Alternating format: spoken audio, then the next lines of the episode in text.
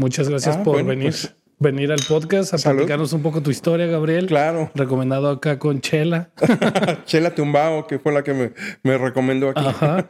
Y aparte me contó un poquito de tu historia. Tú me contaste también otra, otra parte ahí en, el, en la llamada que tuvimos. Y digo, en este podcast hablamos mucho de música y todo lo que es referente Claro. a la industria de la música, ¿no? Desde productores, gente que mezcla, músicos, obviamente. Claro. Eh, pues ingenieros de audio, gente Sí. que organiza eventos, conciertos, todo. Sí. Y tu parte es cámara, ¿no? Tu parte es cuando realizas esos videos musicales que pues ahora es parte de la vida de los músicos, ¿no? Tienen Claro. que estar frente a videos y redes y Exacto. todo. Eh, pero antes de llegar a eso, eh, Gabriel, eres mexicano Mexicano de la Ciudad de México. de la Ciudad de México, de la pues de la gran ciudad de Exacto. México. Este, y hace mucho que estás aquí en Vancouver. Sí, de hecho yo llegué, creo que yo llegué en el 99. Más o menos por ahí.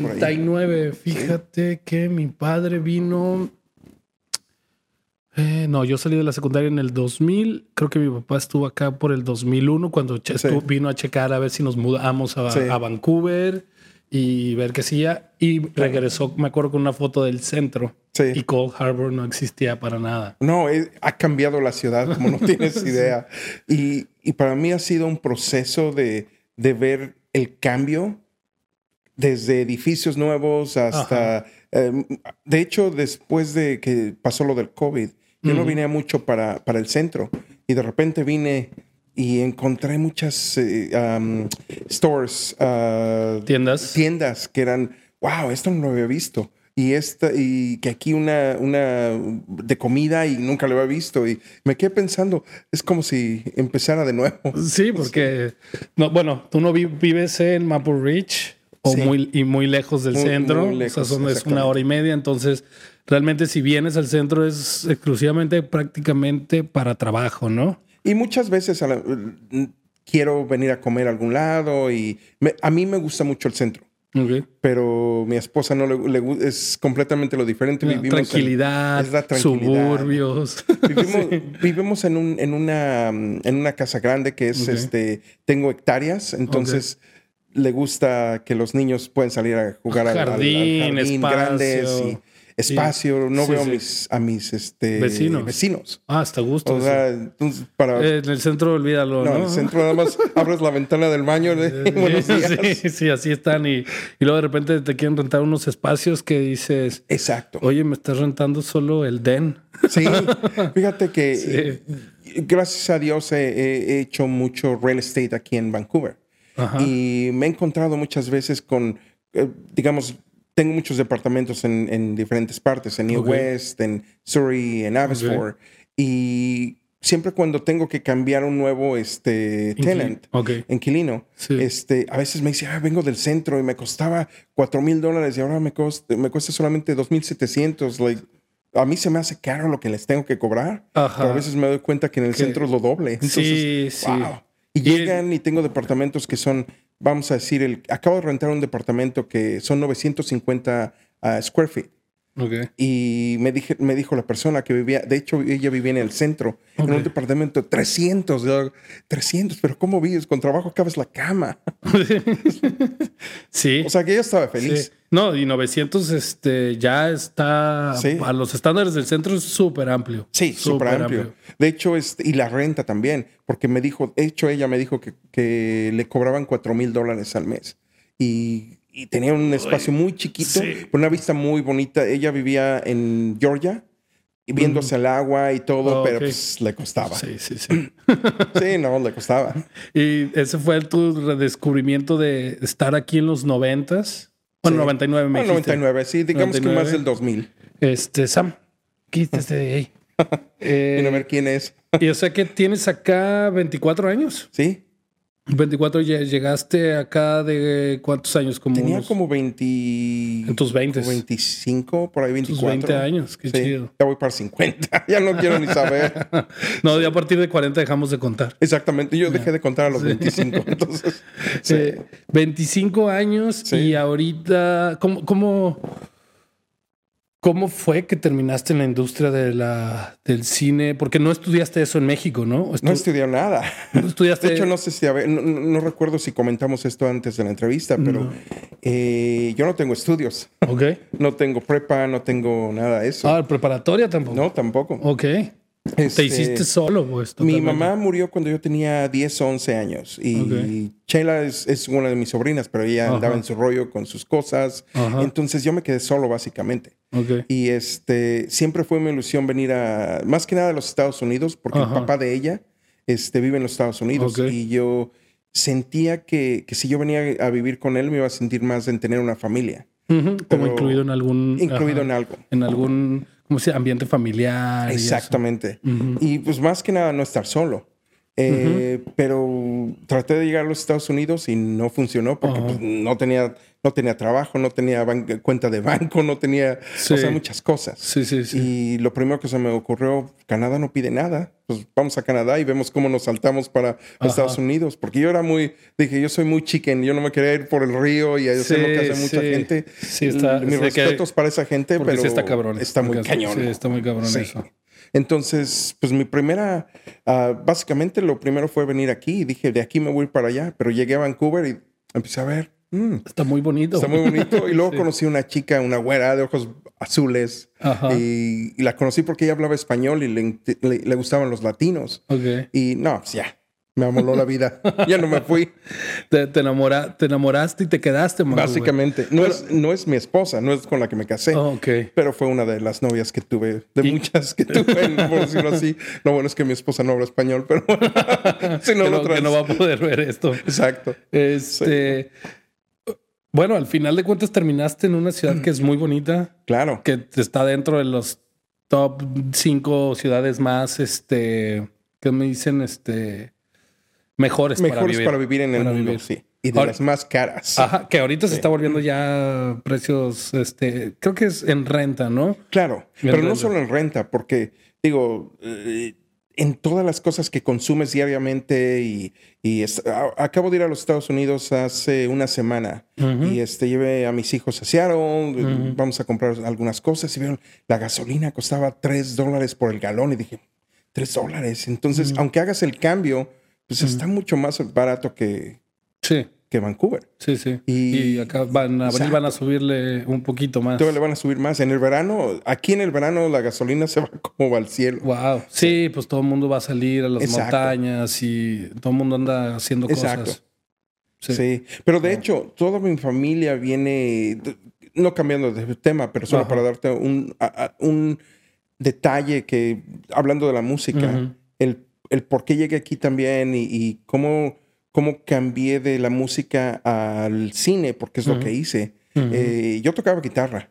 Ah, okay. de hecho, nuestra familia viene de, músicos. Es Chela, ah, eh, la mamá, mi prima, este, eh, de hecho, hasta el papá sabe tocar. Este, mi papá era cantante en México. cantaba en centros nocturnos y, y bares y cosas así. Yo aprendí a tocar la guitarra. Y de hecho, lo que te iba a contar es que después de que murió mi mamá, hubo un proceso de tiempo que yo no tenía trabajo, no tenía escuela, no sabía qué hacer y me puse a cantar en los camiones. O sea, lo hice por como unos 6, 7 años. Wow. Sí. Entonces es muchísimo tiempo, pues. Hace mucho tiempo, sí.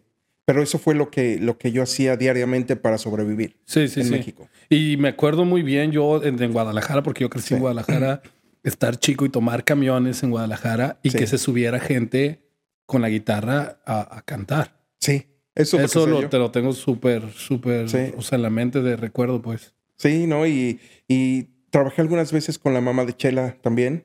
Eh, como Chela y, la mamá cantaba en muchos lugares, mi prima.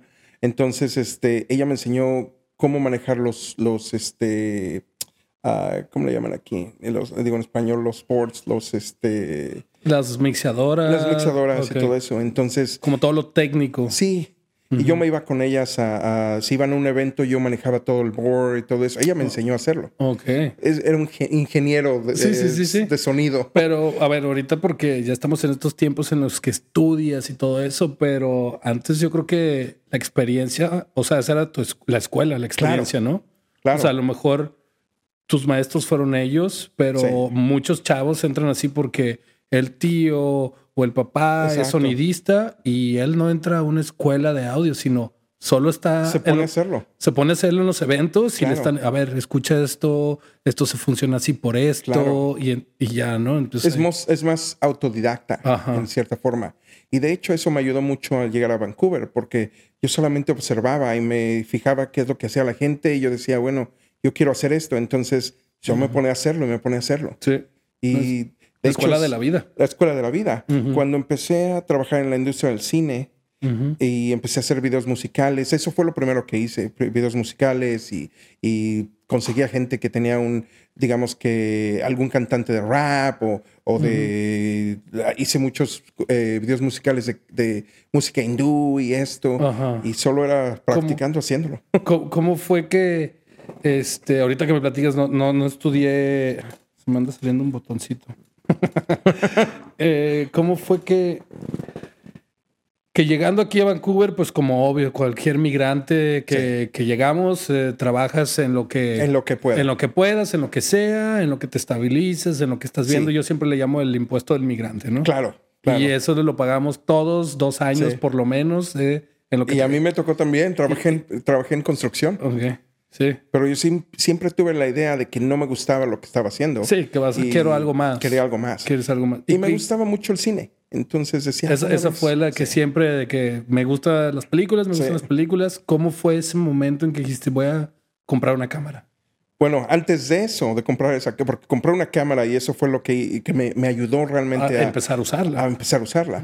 Pero una de las cosas fascinantes es que yo trabajaba en las construcciones en el centro o en Metrotown y yo veía los camiones de- del cine pasar y, y veía un set y me emocionaba. A veces, a veces yo iba del trabajo y, y me quedaba ahí como bobo nada más a ver lo que estaban haciendo Sí. y me, me emocionó. Sí. Y este, un día dije, "Pues, si le he hecho muchas cosas, ¿por qué no? Ajá. Fui a tocar la puerta. Había una producción de, se llamaba X-Files. Y este, estaban filmando en el centro y yo estaba trabajando en el centro. Sí, ellos grababan aquí, los, lo- eh, Claro. los grababan aquí. Eso lo acabo de leer hace poco.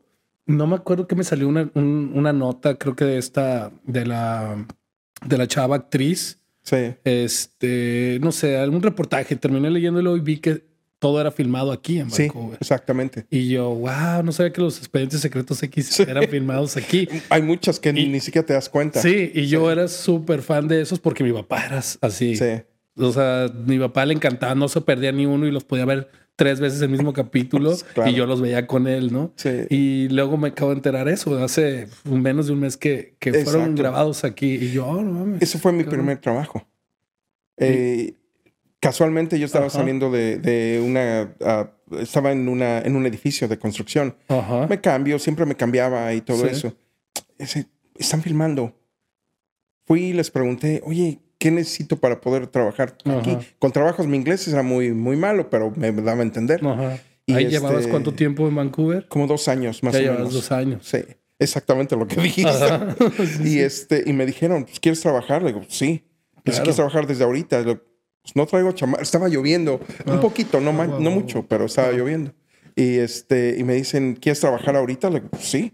Ujú. Y este, me pusieron a, me mandaron a un parking, a, a- a cuidar el parking de la gente de los, no de los actores, pero de, del crew, De la producción. de la producción. Ujú. Eso fue, y dije, bueno, eso está interesante. Solamente estoy eh, sentado aquí en esta silla, making sure that- que nobody se, está entrando a los carros, nadie Ajá. está, y eso es lo que hice. Esa Eso fue, fue tu lo- primer chama en la industria, del, en la industria del cine. qué, qué chido. ¿Y de, y de ahí te estabas regresando a esa misma producción?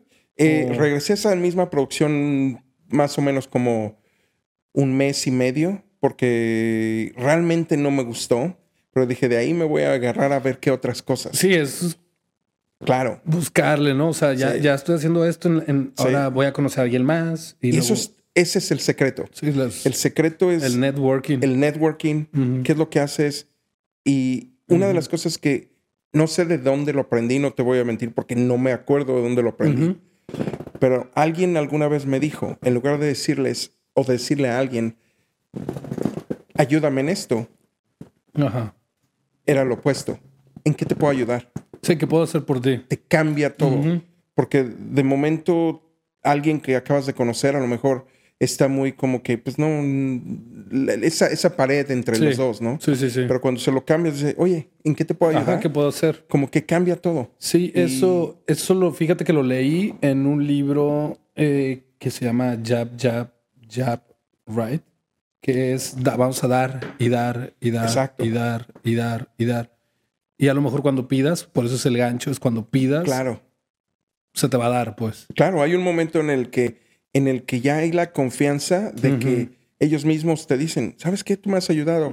¿Qué, qué necesitas? ¿Qué te Sí, puedo sí, ayudar? sí. O, o me salió esta chama, la, necesitas. Eso lo he mantenido desde que me acuerdo que alguien me lo dijo. Ujú. Y eso es lo que me ha ayudado completamente en toda mi carrera. Wow.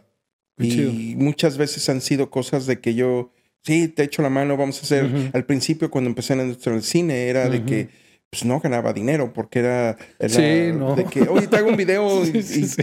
y de ahí me salían cosas. De hecho, casualmente cuando te estaba platicando acerca de la, del video que hice para Nickelback, Ajá. eh, ese video fue muy eh, chistoso como, como llegó a mis manos. Pero yo no conocía a Nickelback. ¿Cuál, ¿Cuál canción? Uh, This Mean Wire. Lo puedes ver en YouTube. Tiene, Sí, sí. Obviamente es Fíjate que los- sencillo. Sí, yo los escuchaba a ellos, este, no me acuerdo con qué disco, ¿no? No, no me sé los discos, la verdad, pero tuve como mi época así de que escuché a Nickelback. Sí. Entonces, y ni sabía que eran canadienses hasta hace poco que salieron en los Junos. Sí, de hecho viven cerca, no cerca de mi casa, pero más cerca de que aquí. Ellos viven cerca de Abbotsford y yo estoy en, en este Maple Ridge, que es Sí, 20 son como, minutos. como se dice, municipios Sí, vecinos, ¿no? Exacto.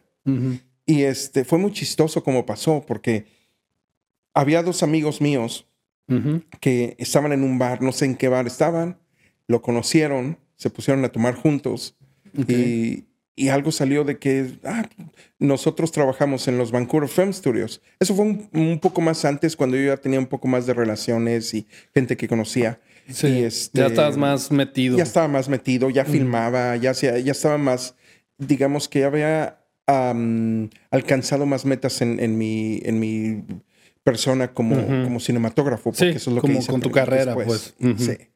Y pasó de que ellos hablaron y, y este Nickelback decía, eh, ah, ¿sabes qué? Quiero hacer un video, algo sencillo, se me ocurre. Tengo esta, esta, esta canción, no quiero gastar mucho dinero. ¿Qué pueden, qué pueden ustedes hacer? Ajá. Y este, ellos llegaron con otro amigo que tengo y, y como ellos trabajaban en los estudios de Vancouver y yo, eh, yo, yo soy muy amigo de, de varias personas que, que son los dueños de los De los Vancouver Film Studios. Ok. Y pasó que me dijeron, oye, Nickelback quiere hacer un video, ¿lo quieres hacer? Vamos, adelante. Ajá. Sí, y aparte me van a pagar. Sí, Perfecto. Y, y no, muy, muy padre. Ok. Eh, nos costó más o menos dos días de, de hacer el- la- lo que le llaman en México la tramoya y la luz, Ok. porque sí puse un lighting grande por lo que era, pero sencillo. O sea, mucho top lighting. Puse luces de 9000 night case. Puse como seis de esas. Una, dos 10 case atrás. O sea, luces grandes. Tú le haces la fotografía, Sí. tú lo diriges. No, yo no lo dirigí. Lo dirigió otro amigo de, de mi mismo amigo. Y entre los dos lo hicimos. Ok. Juntamos un poco de crew, este, dos cámaras. Ok. En ese entonces yo ya tenía mis cámaras. Yo tenía, en ese entonces tenía Reds. Todavía tengo Reds. Pero en ese entonces eran las Red eran Ones. así, ¿no? O eran unas cosas así. Antes de que le pusiera el, el lente, Sí. siempre eh, la Red One fue una cámara que innovó todas las cámaras 4K digitales. Sí. Porque fue lo primero que alguien dijo, ay, voy a hacer una cámara 4K. Y todo el mundo como que en el, en el cine en ese entonces hacíamos film. Sí. Pues decía, sí, hombre, like 4K, ya, Ajá. ¿no? O sea, no lo. Y esa cámara llegó para cambiar todo y para sacar al film en un proceso de 3, 4 años afuera. Sí, porque luego, y aparte en un, ¿cómo se dice? En un tamaño ya un poco más reducido, pues. Sí, y a un costo fraccional a lo que tú tenías que gastar. Sí, es Estar, estar rodando film, ¿no? Lo que, lo que gastas, pues, en, tomas, en tomas, en tomas. Y, y, precisamente ahora, por ejemplo, solamente, no, no sé exactamente la estadística, no te voy a mentir, no lo sé, pero sí te puedo decir que es un, un, porcentaje muy pequeño de producciones que hacen film por lo, lo, porque no es económico, es carísimo. Sí, es carísimo. Mi última película con eh, Nicolas Cage eh, yo, yo ya no trabajo como cinematógrafo, tengo otro trabajo diferente que te puedo poco a poco decir, pero no te lo quiero ir cambiando si no te vas a perder. Pero acabo de hacer una película con Nicolas Cage este, que se llama Long Legs. Y ¿Ya, ¿Ya, está en Netflix? Todavía no. No, todavía no. y no va para Netflix, va para theaters. Ok. Entonces va a estar en cines este, pronto, no sé si al finales de este año. Ok. Y este, de hecho, el, el DP es mexicano. Ok, qué chido. Ya, él, ya radica aquí. No, de hecho lo, lo trajeron. Lo trajeron al DP. El director lo conocía y. y Dijeron, ah, este güey. Este los mexicanos normalmente son muy buenos cinematógrafos. Entonces, mucha pues ahí está el chivo. Tres años de Oscar seguidos, seguiditos. Sí. Y de hecho, eso fue lo que me ayudó mucho en Vancouver. Porque siempre la gente y los americanos y los canadienses siempre piensan que el, el, DP extranjero y más que nada los mexicanos son buenos. Yo no siento que yo haya sido muy bueno. Sé iluminar muy bien porque lo he hecho por tantos años. Sí, pero, pero es la experiencia. Hay DPs muy, muy... Que, o sea, que, que, digas, no te sientes tan creativo, como un DP tan creativo. Porque, o sea, como si hablamos así como, como bueno, perdón, como dices, este, dices, pues lo he hecho tantos años y, que ya me sé, ¿no? Mi setup. Ya sé el que setup para mí es... listo, ya ponme una luz acá y así, ¿no? Y hay de repente unos DPs mm, que son, puta, ¿qué dices? Güey? ¿Cómo, ¿Cómo chingados iluminó esto? O otros me estaba aventando un, un cortito de un DP, no me acuerdo quién era, cómo iluminó con puras velas o si una, una toma y yo, wow, qué chinga. es, simplemente el cómo lo quieres hacer. Ajá. Y, el look que le quieres dar. El feeling que le quieres dar y lo que tienes. Eh, y yo vengo de, de, lo que es lo que se le llama el indie en, en Vancouver, el indie scene. Entonces, es cuando no tienes mucho dinero y iluminas con lo que tienes. Sí, sí, sí. Entonces, he hecho videos musicales que, por ejemplo, hice un video musical de una chica que se llama Stephanie Standardwick. Que no tenía nada de presupuesto, fue en ese entonces. Y yo le dije, yo te, yo te hago el video. Y pues, yo, yo, estaba empezando y quería, quería hacer cosas. Y este... Sí, es, ajá, es eso. Empezar básicamente, ese video en exteriores no tengo nada más que un bouncer. Y en interiores tenía dos tungstens. Dos, creo que eran de 300 watts. Es todo lo que bueno, 300, un poco de, un poco de poder. Pues que, que, si es interiores y puedes cerrar todo, ya, ya, te da. Claro.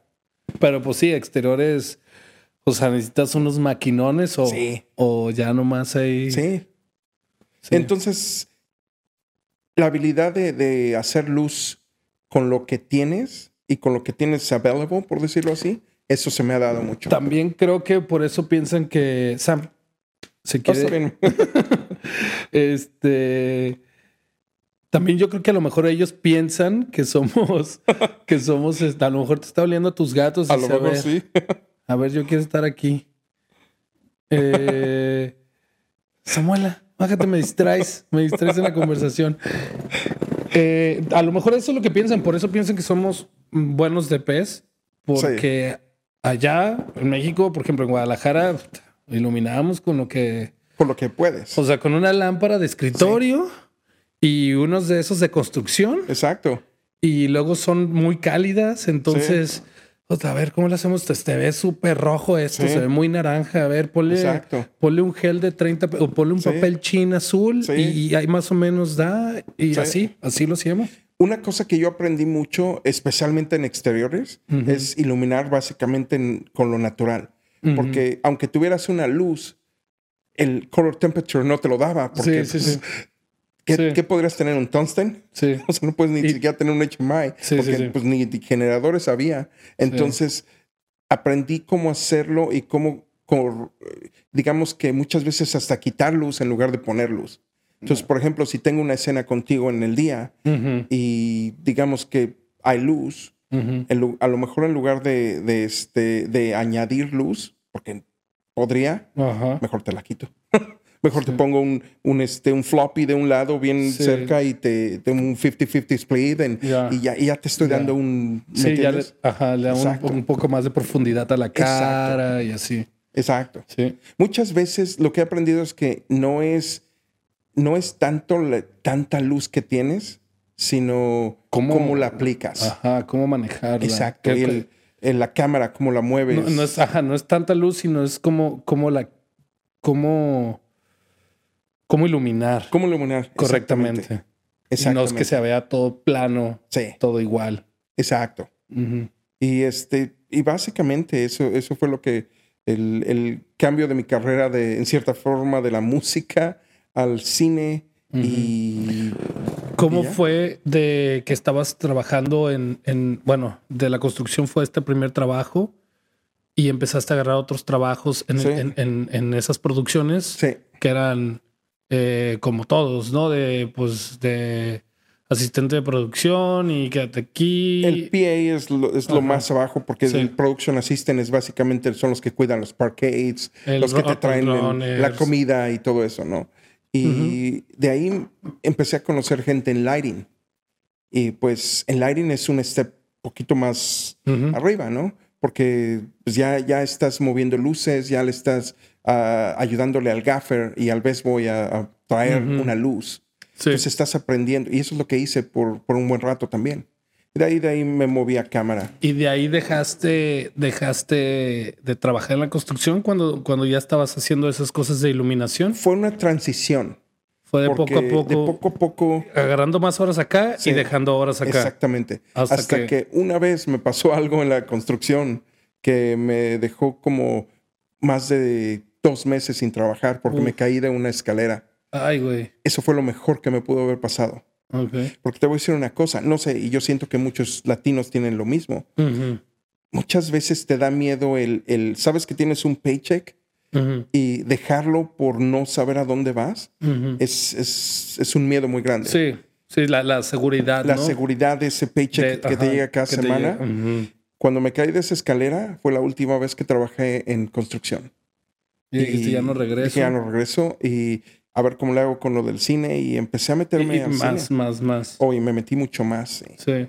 Ahora ya te- tenías toda tu energía y horas disponibles para, Exactamente. para darle ahí. Exactamente. Y, y ese momento en que decidiste comprar tu primer cámara. Eso fue una de las mejores cosas que pude haber hecho en Decisiones. mi- de la mejor decisión que pude hacer, porque sí, cuando, especialmente como DP, porque obviamente en ese entonces quería yo ser DP y había muchos DPs que no tenían eh, equipment, que no tenían cámaras o no tenían, tenían que, pues, que rentar. Sí. Para mí el hecho de tener una cámara Pues es tu herramienta principal. me dejaba en otra posición, porque si tú querías un- hacer un short, por ejemplo, y tú conocías un DP que no tenía equipo, tenías que rentar el equipo, pero yo llegaba y te decía, sabes que te doy un muy buen deal, yo tengo cámara ya y lentes y todo, vamos a filmar tu, tu Solo corto". me vas a pagar a mí, no tienes que pagar el equipo. Exactamente, Ujú. exactamente. Y eso me ayudó a hacer muchas cosas y, y a salir más adelante, claro. Ya Sí. cuando empiezas a hacer cosas más grandes es diferente.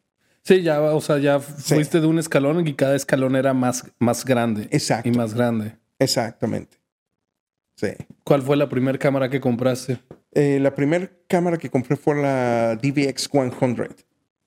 Compré una Super 16, una Sup- Super 16 antes de eso, una Arri, Ajá. y, pero esa no la usé mucho porque era caro en ese entonces hacer film y todo eso. Ujú. La usaba de repente en, en algunos cortos aquí y todo eso. Aún la tengo todavía. La tengo Sí. como display en mi casa. Sí, pues sí. Creo que perdí el cable del, del- y no la puedo usar aunque quisiera. Es muy difícil conseguir ese cable ahora. Oh, Y después de ahí me, me compré una DVX 100, eh, compré una DVX 200, una, no me acuerdo, era una Panasonic también, la Ok. 200. ok. Y de ahí me compré una red. Y o sea, poco a poco y de ahí fue saliendo, pero tu idea siempre fue estar de, de DP. Sí, exactamente. Y, de ahí empezó como, bueno, ya tengo las cámaras y, y, empezó como estas oportunidades. Sí. Como ya conocías gente en la industria.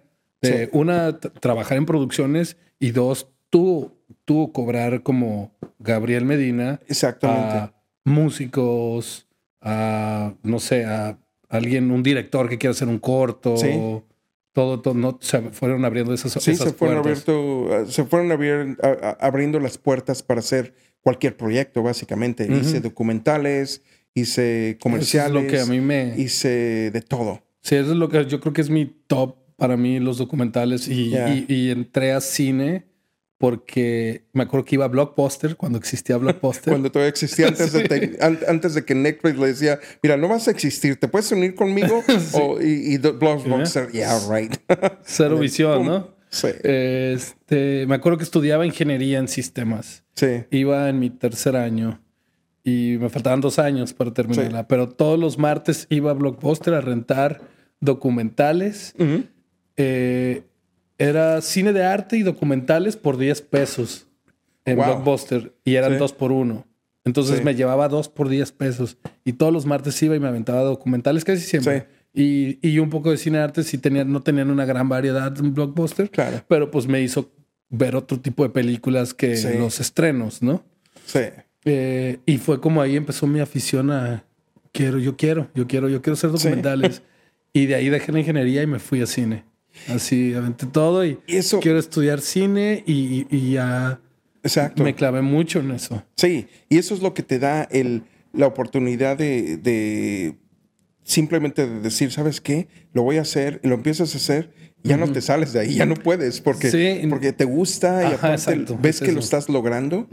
Porque el hecho de que, de que haya hecho, de, de que haya podido hacer cosas que yo no me imagino, wow, hice esto, en serio yo lo grabé. Sí, yo, tengo estas escenas que... O cuando ves las películas que has grabado. Exactamente. En tu caso, por ejemplo, que las puedes ver en el cine o, en el, o, en, o en Netflix o en donde las veas o hasta los mismos este, videos musicales que grabaste. Claro. Los ves en MTV cuando también MTV pasa música y no realities. Exacto, exacto.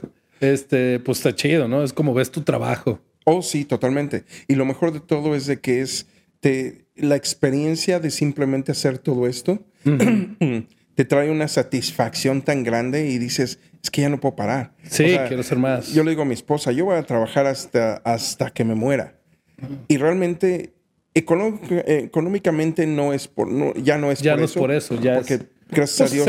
Es el, gusto, ¿no? Ahora es el gusto, es simplemente yo lo quiero hacer porque me encanta el cine, me encanta estar en el set, me encanta lidiar con actores y, y hacer cosas, ¿me entiendes? Sí. fíjate que ahorita que dices eso de que ver las cosas cuando, cuando las ya después, ¿cómo quedan? Eh, algunos unos comerciales que trabajé ahí en Guadalajara y estaba, no sé, en, con mi, en casa de mis padres y con mi mamá ahí nomás acostado, descansando, viendo la tele. Y, ve, y, ve, y salía un, un, comercial, me acuerdo muy bien de un comercial de telecable. Sí. Y yo, ah, mamá, yo trabajé en ese comercial. Exactamente. sí, y ya, ¿a poco? Y ya veía el comercial y ya. Sí. Y ya de repente lo ves ya terminado, porque yo nunca estuve en, en, en la parte de pose en ese comercial. Este, y dice, ah, mira, sí quedó muy bien. ¿Sabes cuál es? De hecho, una de las cosas más interesantes de esto es que cuando haces las cosas por el por el amor de hacerlas, porque te gustan y porque realmente quieres hacerlas, te pasan cosas, pero muy crazy, como dicen en, inglés, porque cosas que no te... ¿Te esperabas? Que no te esperabas. Por ejemplo, el hecho de que conozca tanta gente en la industria, actores tan grandes, y, y simplemente hay un documental que siempre se me quedó en la mente. Eh, entre todos los contactos que siempre he tenido y todo, conocí a un director que siempre quiso hacer un documental de, de fútbol, soccer. Ok. Y este, a mí no me gusta el fútbol. Honestamente, soy de los únicos mexicanos que de los pocos mexicanos que, no, que no ven fútbol. que no ven fútbol y que no sé por qué, pero nunca me gustó. Este, no soy tanto de sports o algo así. De, estar en los deportes. Y este, hicimos un documental de, de soccer que nos fuimos a toda Europa, nos fuimos a South America El mejor, el mejor fútbol. Sí, o sea, estuve en la casa de jugadores que yo creo que gente hubiera se hubiera sí, matado. Yo, llorado de estar ahí. y, mi amigo me decía, ¿sabes cuánta gente quisiera matarte por estar en este lugar? Y lo que, y aunque está trabajando, pues de, vamos a ir a grabar a la casa de Guti. O sea, conocí jugadores del Manchester United, de Juventus, de, de, Inter Milan, de... O sea, él tiene unos contactos. Qué buena Él conocía a un hindú que, por, que vive en Europa, que por alguna razón está muy metido en eso del fútbol y él era su partner. Ok. Y este, en, en cuestión de este documental. Ajá. Y él conocía a tanta gente que hasta fuimos a ver partidos en el VIP y yo pues como si nada y él estaba todo no, emocionado. Pues está, está, chido, está, está chido. Padre. está, está, padre el, el, estadio. Exactamente. y él se quedaba, pero ¿sabes cuánta gente estaría matándote por, por este lugar? ajá, por, por tener ese acceso. Exactamente. Especial, ¿no?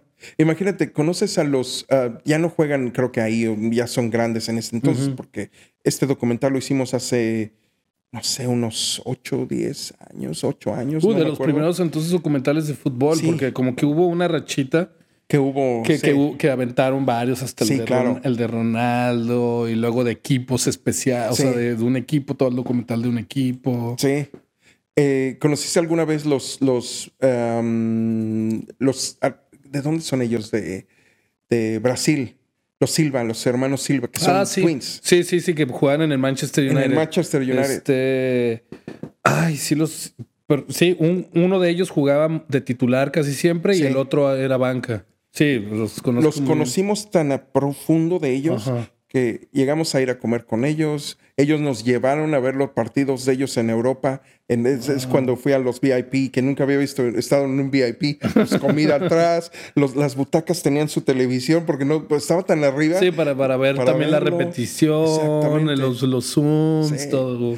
Y ellos nos invitaron a Brasil, creo que el año siguiente, y fuimos. Hasta jugamos con ellos. en la casa de Brasil tenían una cancha de fútbol, no tan grande, pero suficiente grande, que cuando ellos estaban en Brasil, todos los amigos de ellos venían y jugaban los miércoles. Y llegamos, en la semana que llegamos, nos invitaron. Tenían partido. Pues hasta jugué con ellos.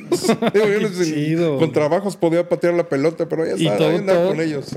Todo salió de, del cine. Pues. Del cine y, de, y de, del amor a hacer las cosas, porque ese documental, más de, más de ganar dinero, me costó dinero.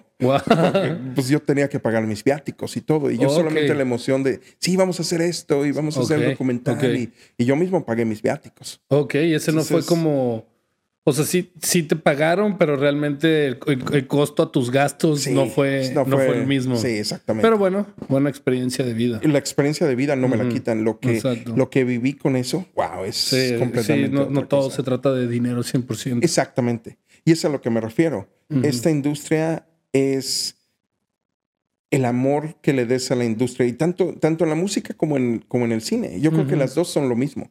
Sí, van muy, van muy de la mano. Muy de la mano, exactamente. Este, tú agarras hasta música para algunas películas, pues tienen muy buena música. Claro. Este, compositores para películas, como no sé si ya ves, eh, Christopher Nolan siempre usa Hans Zimmer, ¿no? Sí, exactamente. Van, está muy ligado, pues. Sí, completamente. Eh, los músicos sacan un álbum, necesito tres videos musicales de tres canciones de este álbum. Exactamente.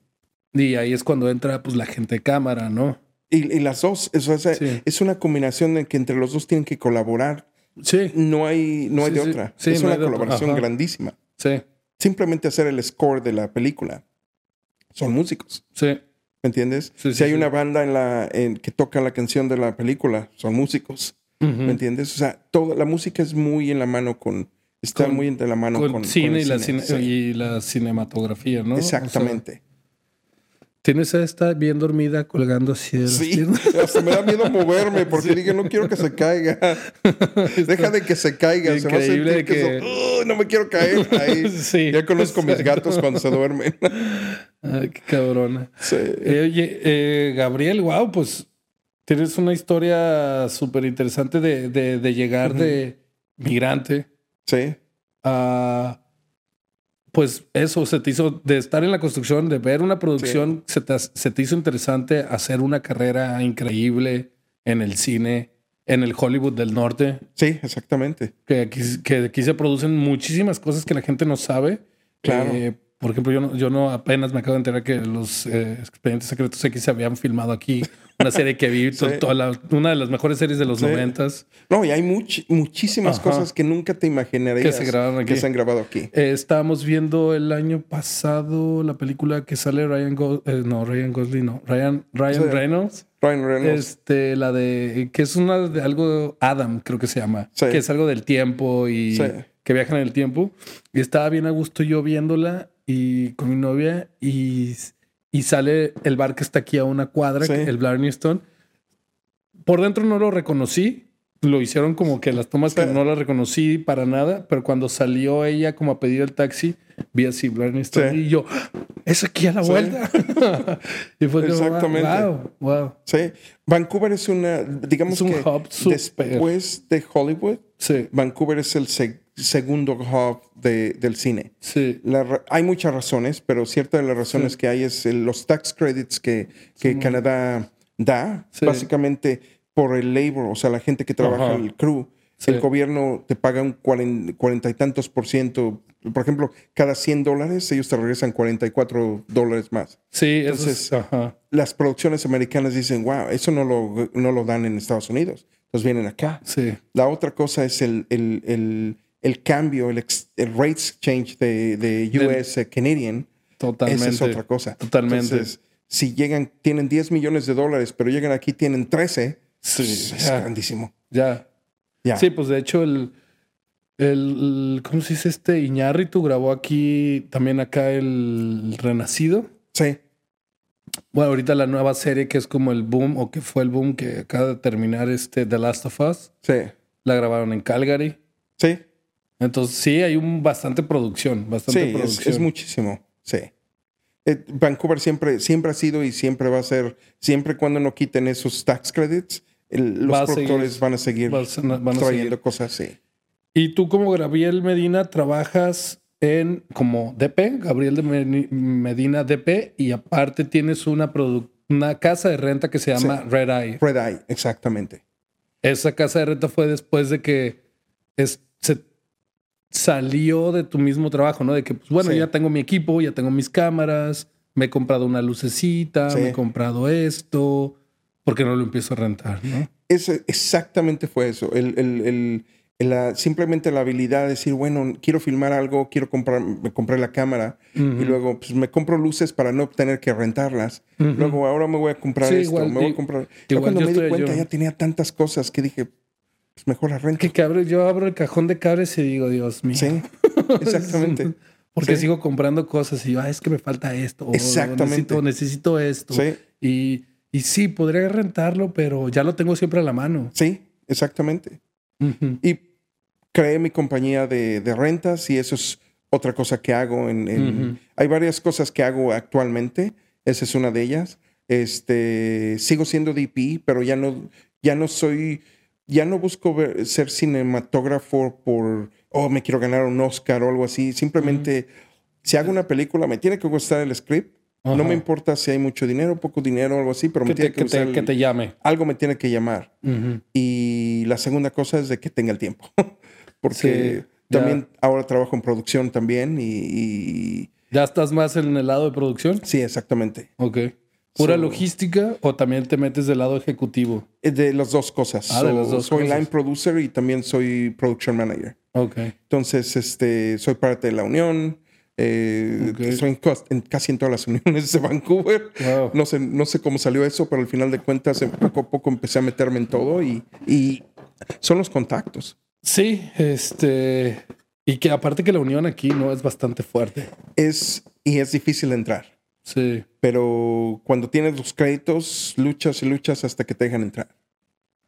Porque son muy como protectores. Son ¿no? protectores porque obviamente quieren prote- proteger al gremio de los, de los miembros. Sí, y de los que llevan mucho tiempo trabajando en el cine. Y que, pues, Exactamente. A menos de que haya el momento, como a mí me pasó, fue exactamente cuando entré a, a, um, X-Files, es porque no tenían gente. Entonces decían, necesitamos PAs y no, no saben dónde sacarlos. Cualquiera que pasaba en la, en la calle, ¿quieres trabajar? ¿Quieres trabajar? Órale. Y así me pasó. Y, y, hay momentos en la industria del cine que eso hay oportunidades, ¿no? Exactamente. Hay oportunidades. Sí, y yo he estado en las. Ahora sí es como el stock market. A veces está arriba, a veces está abajo. está abajo. Exactamente. Entonces estás casa de renta, Red Eye, Cinema. Red Eye, Red Eye Motion Pictures es Motion mi Pictures. casa de rentas. Y es, tu casa de rentas. Este tiene, obviamente tiene página web y todo. Tienes bastante equipo para rentar. Exactamente. Sí. Y tengo desde luces. Eh, ¿La creciste la bastante? tengo cámaras Reds, tengo Heliums, Geminis, Alexas. Uh, o sea, eh, o sea, estás usando plural. O sea, varias Alexas, varias. Exactamente. Sí, porque de hecho, eh, para suplir cámaras para un show, siempre son dos o tres cámaras, por lo menos. Dos cámaras que juegan y una que está de backup. Entonces, tuve que, invertir mucho dinero en, tener ah, más de dos cámaras. Por ejemplo, Geminis, tengo, al parecer tengo como ocho Geminis, Red Geminis. más que nada porque esas son las que se rentan mucho más para el tipo de clientes que hago. Pero tengo bastantes Alexas también. Tengo Alexa LFs. De, de hecho, tengo las, la nueva, la Alexa 35. También tengo un par de esas. Entonces, este. ¿Y esa, pues esa, esa, casa productora le renta producciones desde chicas a grandes? exactamente. Y si vas a mi página, hay una parte en, la, en lo último que cuando puedo agarrar los pósters de las películas que les he rentado, te los pongo ahí, ahí vas a ver Netflix, ahí vas a ver hay mucha de todas las producciones, todas las producciones. Más que nada las producciones que he rentado equipo a ellos. Ok. No todos, porque pues obviamente no puedo conseguir todos los pósters y todos, pero los más que puedo conseguir los aviento ahí para que la gente vea lo que he hecho que la eh, casa productora pues le renta equipo, o sea que si exactamente. tienes una producción, pues tienes el equipo necesario para exactamente para darlo ahí. Y, de hecho hasta mis propias películas también, que es un poco más difícil negociar conmigo mismo. no te das descuentos. No me doy descuentos muchas veces. este, aparte multas si llegan tarde el equipo. Exactamente. Este, Y tienes tu faceta de DP. Sí que sigues todavía lo, sigue todavía lo sigo haciendo. Sí, lo sigues haciendo, pero ya más escogido. Más escogido y cuando tengo tiempo. mi prioridad ahora que estoy en producción, me gusta mucho la producción y es un poco mejor en mi cuerpo porque ya estoy más grande. ya no puedo cargar una cámara y todo eso, entonces ahora es más un poco más difícil para mí si alguien me dice, tengo una película de acción, lo primero que les, y que me quieren como DP, lo primero que les digo, ¿tienes presupuesto para tener operadores? Porque yo no voy a operar la cámara. Oh, ok. Sí, más que nada porque ya no puedo. Sí, sí, también. Pues estar moviendo ahí con todo, ¿no? Y todo es handheld, ¿no? Cuando es este, acción, eso es todo handheld. si es romance, ok, lo ponemos en el dolly, no hay problema, yo lo opero. Sí. Pero sí, es este, básicamente el, el ser DP, no me acostumbro a ser DP, normalmente digo cinematógrafo, pero este, eso lo sigo haciendo siempre cuando hay algo, algún proyecto que me gusta. Que te guste. Y ahora estás en, ¿llevas mucho tiempo ya produciendo? Como cinco años más o menos. Ok. Cinco o seis años. Que es como tu nueva faceta, ¿no? Sí, exactamente. Sí. Y eso, todo esto lo he aprendido solo con. Sí, eso es lo más, eso es lo más interesante, que, que entraste en la industria del cine sin no saber nada. Exacto. En la, en donde no había cursos, videocursos, no, entraste a B, ¿cómo es? BFS. Preguntaba mucho. Siempre, desde que, de hecho, desde que hice PA, eh, trabajando en producciones como PA back in the day, este, siempre preguntaba, ¿y por qué se hace esto? ¿Y por qué tienen esto? Y, oye, ¿por qué mucha gente me decía, ay, no me molestes porque estaban trabajando? Pero mucha gente sí te ayuda y te dice, ah, ¿sabes qué? Esto es para esto. O si yo te pregunto, oye, ¿qué, esos botones que hacen? Me dices, ya tienes una nueva información. Sí. Y desde que más, después de los, del 2000, que el YouTube se hizo más, obviamente más grande, obviamente hay tanta información en YouTube. Y, sí, Internet empieza a ayudar, ¿no? Claro que una, visita a la biblioteca, eh, un poco de YouTube, eh, la experiencia de trabajo. Exactamente. Y, sin. Pues yo te yo lo veo, pues, como tu historia, como un. algo sin excusas, que ah, hay gente que estudiamos cine y que luego llegamos y está, güey. Sí, O sea, estado de foquista, sí, estado segundo asistente.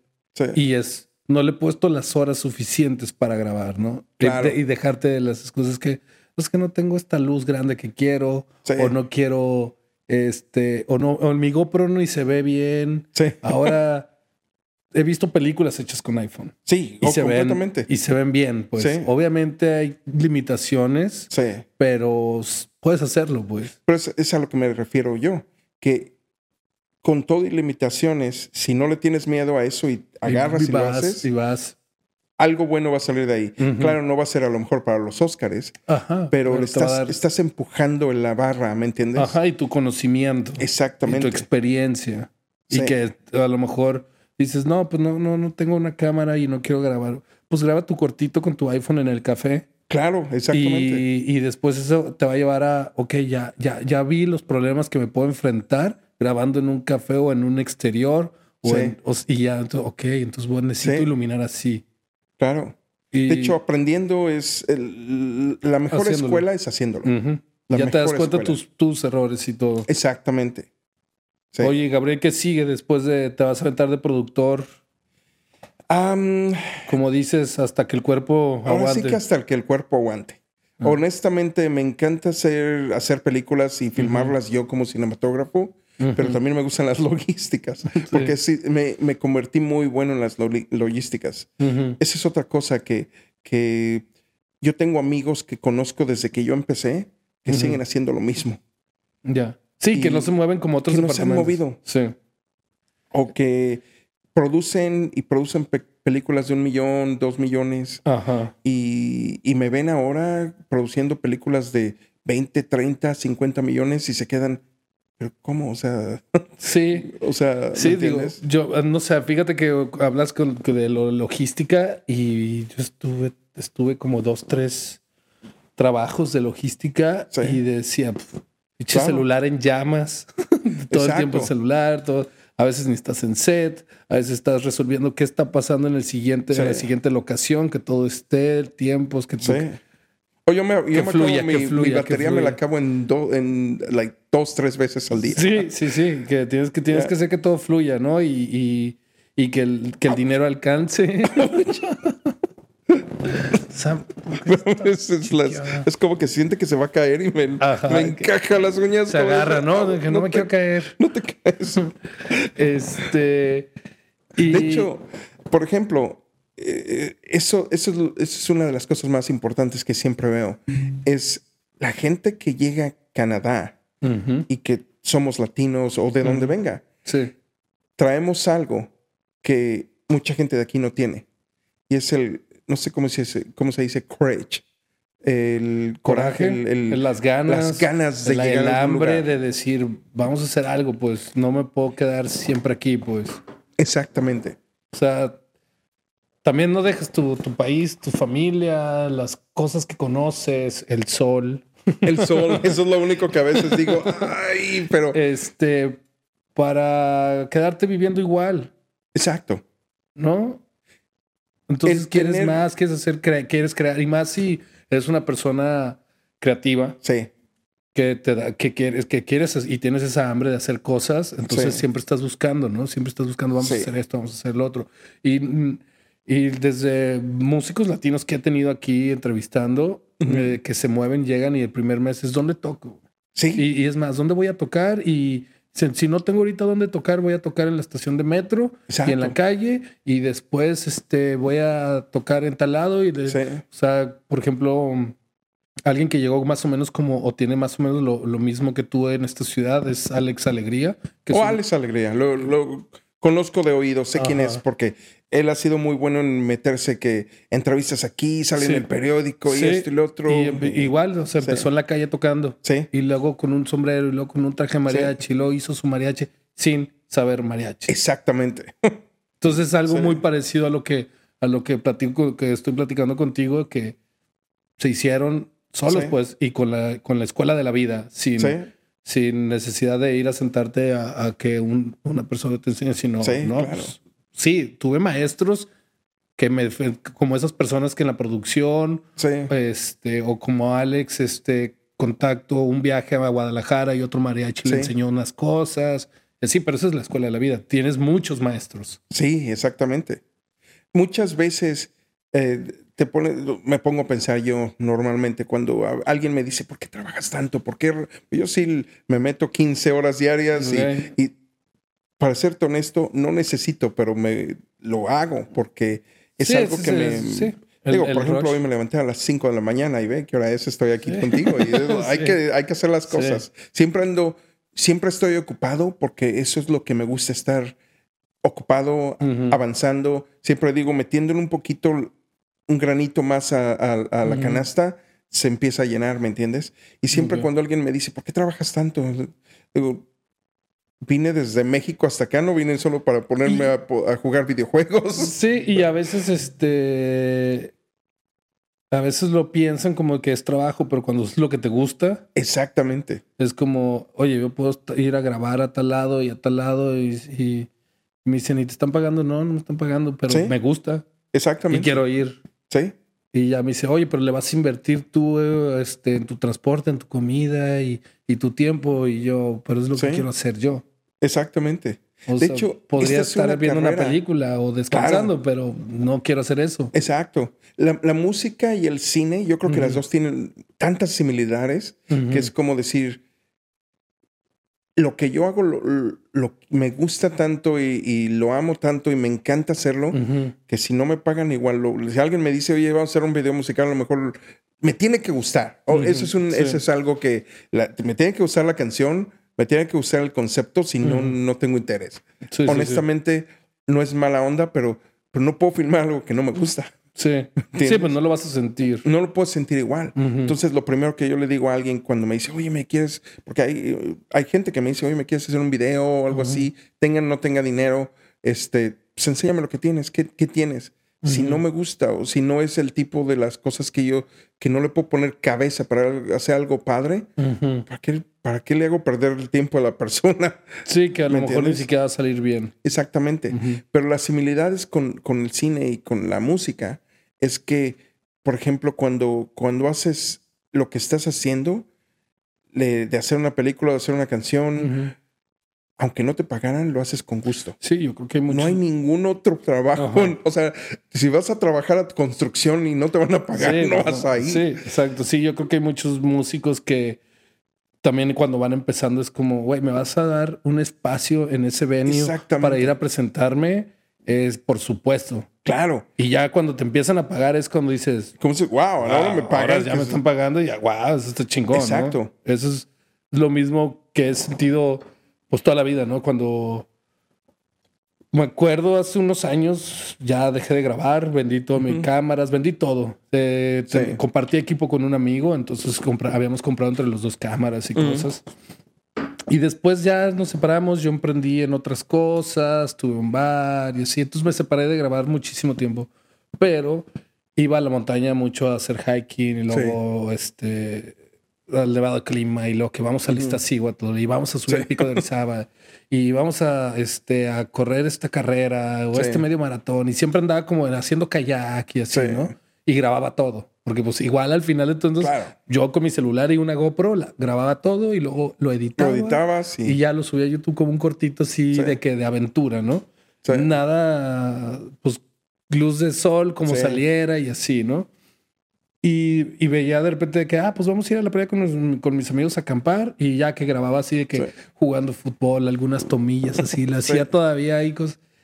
Y el hermano un amigo me, me, trajo de vuelta otra vez a las ganas de grabar porque me dijo, oye, güey, vi los videos de las vacaciones que te fuiste con mi carnal. Y oye, ya vi el video de la montaña que fuiste con este güey. ¿No quieres grabarme unos videos a mi empresa de... de, es, se dedicaba o se dedica a rentar muebles como para fiestas corporativas, eventos privados y así, ¿no? Que canapés, que todo eso. Y entonces quiero así como videos de cómo se monta y cómo se termina o cómo quedó el lugar y, y para bodas así, pero no la boda en sí, sino como cómo está todo decorado, así, como más corporativo, así. Y yo de, güey, pues es que solo tengo mi celular. Este, una GoPro y mi dron, güey. Eso es lo que te puedo ofrecer de cámaras y, o sea, no te puedo dar así como. Claro. Y ella me dijo, no, no hay pedo, güey, tú grábalo. Y yo, pues, ah, te pago tanto. Y yo, va, pues sí, ¿por qué no? Exactamente. Ah, ¿por qué no vamos? Y ya no se lo grabé y fue como, sí, es cierto, ¿por qué no estoy grabando más? ¿Por qué no pues estoy grabando más? Sí. Y, empecé a así de que, hey, vamos a grabar este, el partido con unos amigos de foot. Y ya yo jugaba medio tiempo y el otro medio tiempo no, no jugaba y andaba ahí con la cámara y lo, ah, me voy a comprar un estabilizador para el celular. Exacto. Y así empecé otra vez a meterme otra vez y, y, me quedé pensando como, wow, toda la universidad, muchos años después de la universidad, me encantó y lo dejé por fácil unos ocho años. Y cuando volví sentí todavía esas que, wow, sí me emociona grabar, sí me gusta. Entonces, que estaba, ¿por qué lo había dejado, no? Exacto. Lo había dejado? O sea, al final me llamó y me, me trajo de regreso, así como muchos músicos me dicen, así como he dejado de tocar y dejé de por dedicarme a otra cosa y al final la música me trajo de regreso y otra vez estoy cantando ahora ya tengo una banda y ahora ya estoy haciendo esto. Es, que todo eso es, es el amor que le das a eso. Cuando lo dejas, como que sientes que te mueres, porque no hay, no hay realmente algo que te dé. Creo que el amor al arte, el amor al, crear algo. Y simplemente revisar y ver lo que has hecho, esa, es, es la, lo hermoso de esto. Porque ves un video que estás haciendo y lo pones en el YouTube o, en donde sea y lo ves y, wow, yo creé esto, ¿me entiendes? Eso me pasó muchísimas veces. Sí, de, esas memorias, ¿no? De tenerlas ahí. Exacto. Sí. Sí. Y eso que, por ejemplo, tú no sales, pues, en eso. Y yo no salgo en eso. Ajá. Tú eres como, ah, yo grabé esto. Me acuerdo que pasó esto detrás de cámaras. O me acuerdo de esto. y los, las memorias de todo eso. De, dices, wow, ¿te acuerdas de esto? ¿Te acuerdas? Por ejemplo, cuando hice el video de Nickelback tuve una conexión tan grande con Nickelback cuando hicimos el video porque era sencillo. No es nada del otro mundo, no hicimos... Ellos simplemente lo que hicieron es poner muchísimas guitarras alrededor y, el, y poner este, las bocinas del otro lado. Y ellos hicieron el performance en medio. Eso es todo. Muchas tomas de con el dolly, con esto y close-ups y close-ups aquí. O sea, es sencillo, sencillo. Pero bonito, tomado y listo. Exactamente y, quedaron contentos. O sea, no sé si alguna vez quieres ver el video, velo. Sí, sí, sí. Y es nada del otro mundo. No, lo voy a poner. Y, y esa, quedamos, quedó tan contento con mi trabajo, con lo que, con lo que hicimos ese día, que me regaló una guitarra. Tengo una guitarra firmada por él. Qué chido. O sea... Y, eso es también parte de esto, ¿no? Como que conoces mucha gente. Sí. Conoces mucha gente en todos los lugares que grabas o o tú que has grabado músicos, toca o sea, conocer a todos esos músicos. Te tocó conocer futbolistas. Sí. Este. Experiencias muy. Te voy a contar otra experiencia muy chistosa que me pasó. Esto no fue de un video musical, pero eh, una vez vino Black Eyed Peas a, Vancouver.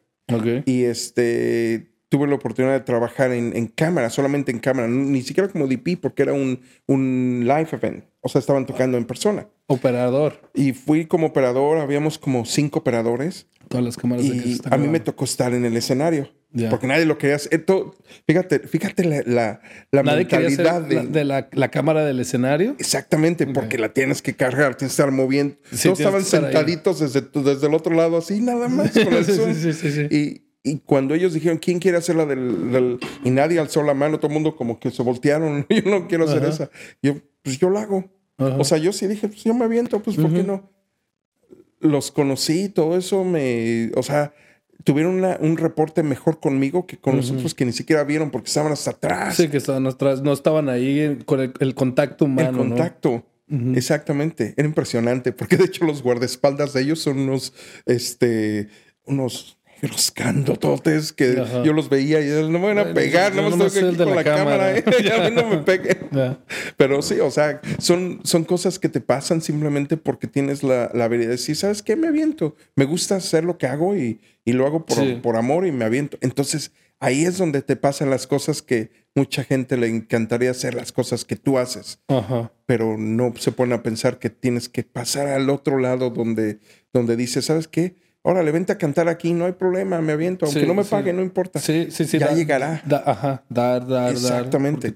Si no, y, y, Y te sirve de ensayo, pues, te sirve de práctica, de todo. Oh, completamente, sí. Y pues contactos, conocer gente. Exacto. Todo, todo, todo eso. Exactamente. Muchas veces digo, no, o sea, no sé que quede en, en, Sí, tuve un reporte con ellos, platicamos un rato después de que terminaron y todo. Claro, obviamente no es de que seamos amigos, de que sepa dónde estén. Sí, sí, sí, pero pues nomás es conocerlos en simplemente el conocerlos en personas y conversar por cinco minutos. Pues qué padre. Sí, y ya. A mí me, siempre me gustó Black Eyed Peas. Entonces, ah, pues, y llegas a tenerlos ahí enfrente. tenerlos enfrente y, hablar cinco, minutos. Platicar con ellos algo corto y ya. Y a veces te pasan cosas todavía más locas todavía. De que hay gente que realmente les caes bien y, se vuelven amigos tuyos. Y yo me he vuelto amigo de gente que yo me pongo, me pongo a pensar, si esto me lo dices cuando estuviera cuando estaba en México, y dicen, no, estás loco, ¿cómo crees que... Que puede pasar esto, ¿no? Exactamente. Que esto puede ser posible. Exactamente. Tengo un amigo que, por ejemplo, es este, es un actor muy grande en, Estados Unidos. Aquí, no sé si has oído hablar de Josh Duhamel, que hizo Transformers y estuvo casado con Forgy. Ah, Josh. Josh Duhamel. Ay, tendré que ver una foto. ya, eh, si, te enseño una foto, eh, lo has visto en alguna película, pues en muchas. Nos hicimos muy, muy buenos amigos. De hecho, el año pasado vino a mi cumpleaños. Ah. o sea, a mi casa. Entonces, te pasan cosas así muy, muy padres que no se te olvidan. La, tengo la foto y digo, qué padre. O sea, ha estado en mi casa él, ¿me entiendes? Y hay personas súper que de repente te das cuenta que pues es solo un humano más y de repente los idealizas así como la pues no, o sea, los puedes conocer claro. y, termina hay unos que te van a caer muy bien y hay otros, que no están y, hay otros que, nomás es solamente profesional y Claro. Por ejemplo, Nicolas Cage, ni siquiera una palabra dice exchange con nadie, porque primero estaba en su contrato y lo segundo, eh, la película, no te puedo decir mucho de la película, pero, pero tiene un personaje muy específico que tiene que estar en, en, forma con el, con el personaje, no se puede salir.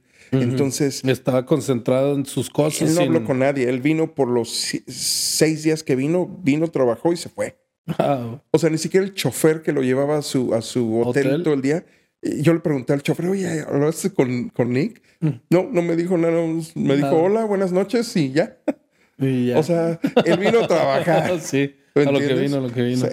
Ya. O sea, sí, lo que es, lo, que, es. Y no se, le, no se, le, culpa. Oh, no, completamente no, pues es su trabajo. Ajá. Sí. Gabriel, un gusto tenerte aquí en el podcast. Se me hace pues, increíble. Muchísimas gracias por, eh, por, invitarme. No, pues tu historia es una de esas, como la de Alex, Alegría, que se me hacen súper interesantes.